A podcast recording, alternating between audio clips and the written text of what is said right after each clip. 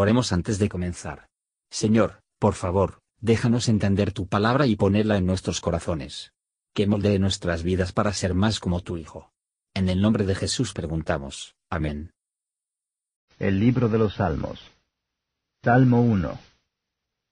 Bienaventurado el varón que no anduvo en consejo de malos, ni estuvo en camino de pecadores, ni en silla de escarnecedores se ha sentado.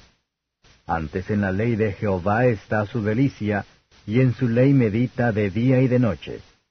Y será como el árbol plantado junto a arroyos de aguas, que da su fruto en su tiempo, y su hoja no cae. Y todo lo que hace prosperará. No así los malos, sino como el tamo que arrebata el viento. Por tanto, no se levantarán los malos en el juicio, ni los pecadores en la congregación de los justos. Porque Jehová conoce el camino de los justos, mas la senda de los malos perecerá. Comentario de Matthew Henry Salmos capítulo 1 David fue el autor de la mayor parte del libro de los Salmos, pero evidentemente algunos fueron compuestos por otros escritores, y los escritores de algunos son dudosos.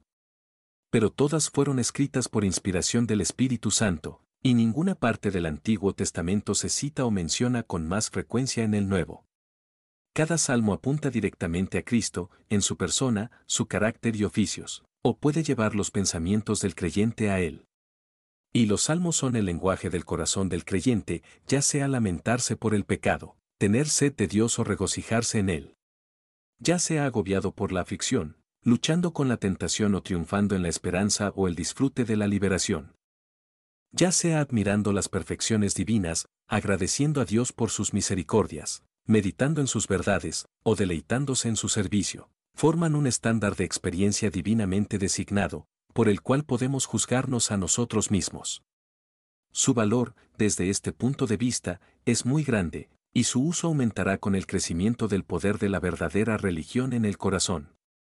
Por las expresiones del salmista, el Espíritu nos ayuda a orar. Si hacemos que los salmos nos resulten familiares, cualquier cosa que tengamos que pedir ante el trono de la gracia, a modo de confesión, petición o acción de gracias, podemos ser asistidos desde allí. Cualquier afecto devoto que esté obrando en nosotros. Deseo santo o esperanza, dolor o alegría, podemos encontrar aquí palabras para vestirlo, sana palabra que no puede ser condenada. En el lenguaje de este libro divino, las oraciones y alabanzas de la Iglesia han sido ofrecidas al trono de la gracia de edad en edad versos 1 a 3. Para meditar en la palabra de Dios, es al discurso con nosotros mismos en relación con las grandes cosas que contiene, con una estrecha aplicación de la mente y la fijeza de pensamiento. Debemos tener constante respecto a la palabra de Dios, como la regla de nuestras acciones, y la primavera de nuestras comodidades, y tenerlo en nuestros pensamientos día y noche.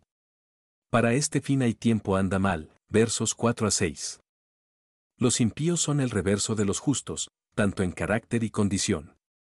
Los impíos no son tan, verso 4, que son guiados por el consejo de los malvados, en el camino de los pecadores, a la silla de burladores, que no la aman la ley de Dios, traen ningún fruto, pero lo que es el mal.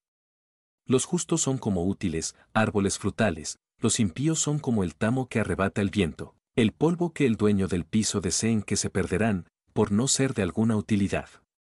Ellos no tienen ningún valor en la cuenta de Dios, como altamente suever pueden valorarse a sí mismos. Se dejan llevar fácilmente de aquí para allá por todo viento de la tentación. La paja puede ser, por un tiempo, entre el trigo, sino que se viene, cuyo aventador está en su mano, y quien va a limpiar su era. Aquellos que, por su propio pecado y locura, hacen a sí mismos como la paja, se encontrará así que antes de la tempestad y el fuego de la ira divina. La condenación de los impíos es fijo, pero siempre que el pecador se vuelve sensible de esta culpa y miseria, podría ser admitido en la compañía de los justos por Cristo la forma de vida y convertirse en el Cristo, nueva criatura.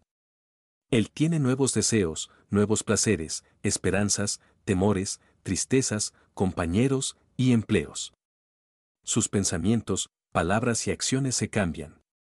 Él entra en un nuevo estado y lleva a un nuevo personaje.